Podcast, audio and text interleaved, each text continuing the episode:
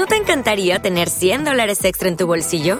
Haz que un experto bilingüe de TurboTax declare tus impuestos para el 31 de marzo y obtén 100 dólares de vuelta al instante. Porque no importa cuáles hayan sido tus logros del año pasado, TurboTax hace que cuenten. Obtén 100 dólares de vuelta y tus impuestos con 100% de precisión, solo con Intuit TurboTax. Debes declarar para el 31 de marzo. Crédito solo aplicable al costo de la presentación federal con TurboTax Full Service. Oferta sujeta a cambios o cancelación en cualquier momento. Aquí comienza Nueva Dimensión. Premium. Premium. Con Juan Gómez.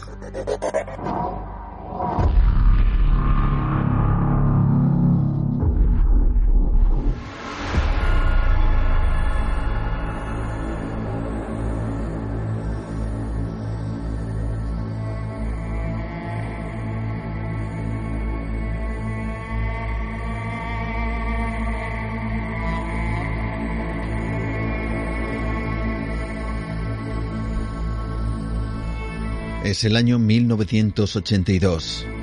Estamos en el interior de una base militar secreta de la antigua Unión Soviética, un silo de misiles situado en la actual Ucrania, cerca de la ciudad de Bielokorovichi. La tensión internacional en esa época es evidente, con la denominada Guerra Fría. Las condiciones para que se provoque otra guerra a escala planetaria están sobre la mesa. Solo hace falta que alguien dispare primero para que se desate la barbarie de la guerra. Una guerra que todos esperan que de producirse sea a escala nuclear. Y en ese silo de misiles hay unos cuantos de los que podrían destruir el mundo. Son aproximadamente las seis de la tarde. Varios de los militares responsables de la base reciben una llamada de advertencia. Algún tipo de aeronave acaba de aparecer sobrevolando la zona. Los responsables de la instalación se preparan ante cualquier contingencia. Segundos más tarde, reciben otra información del radar. No es una aeronave, sino al menos tres las que están situadas sobre la vertical de la instalación militar. No se tarda en activar el protocolo. Primero, reconocimiento, luego advertencia y si esto no diera resultado, orden de derribo.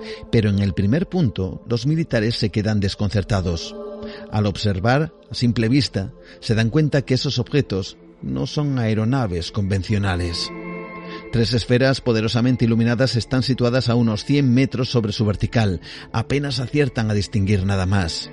Segundos más tarde, cunde el pánico entre algunos de estos militares.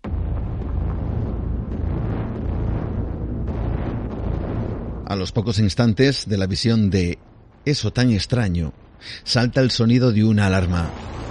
Varios de los soldados corren al panel de control principal y de inmediato descubren lo que pasa. Uno de los misiles acaba de activarse sin que nadie haya ejecutado el protocolo de lanzamiento.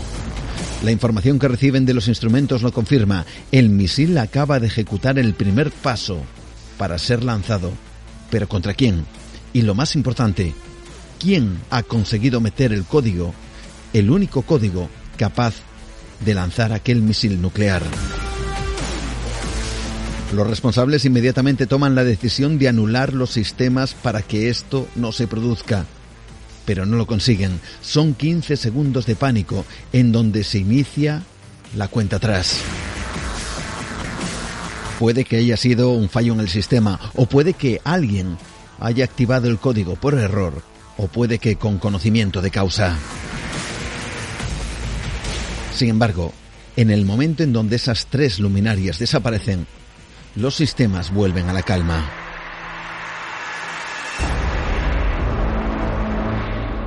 En aquella base, en el año 1982, se acababa de producir un conato que podría haber iniciado la Tercera Guerra Mundial. Al mismo tiempo, en el exterior, otros militares contemplan con desconcierto cómo esas esferas se elevan a través de las nubes, desapareciendo sin dejar pista sobre su origen.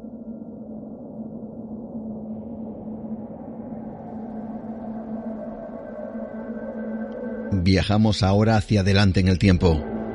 Estamos justo en el año 2000.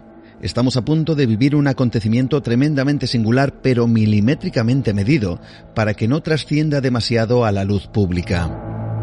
Para evitar el reclamo de los medios de comunicación se obliga casi a dichos medios que simplemente no cubran la noticia o que la cubran de manera muy tangencial.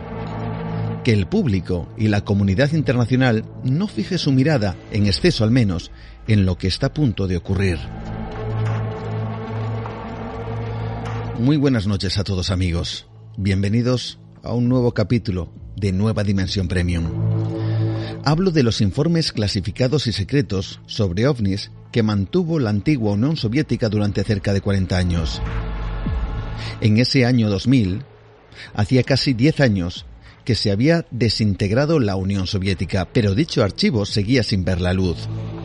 No era para menos, porque durante el tiempo que se recogieron todos los casos posibles sobre los ahora denominados WAPs, el gobierno soviético llegó a adoptar, y esto es alucinante, la política de negar la existencia y la posible presencia de los no identificados.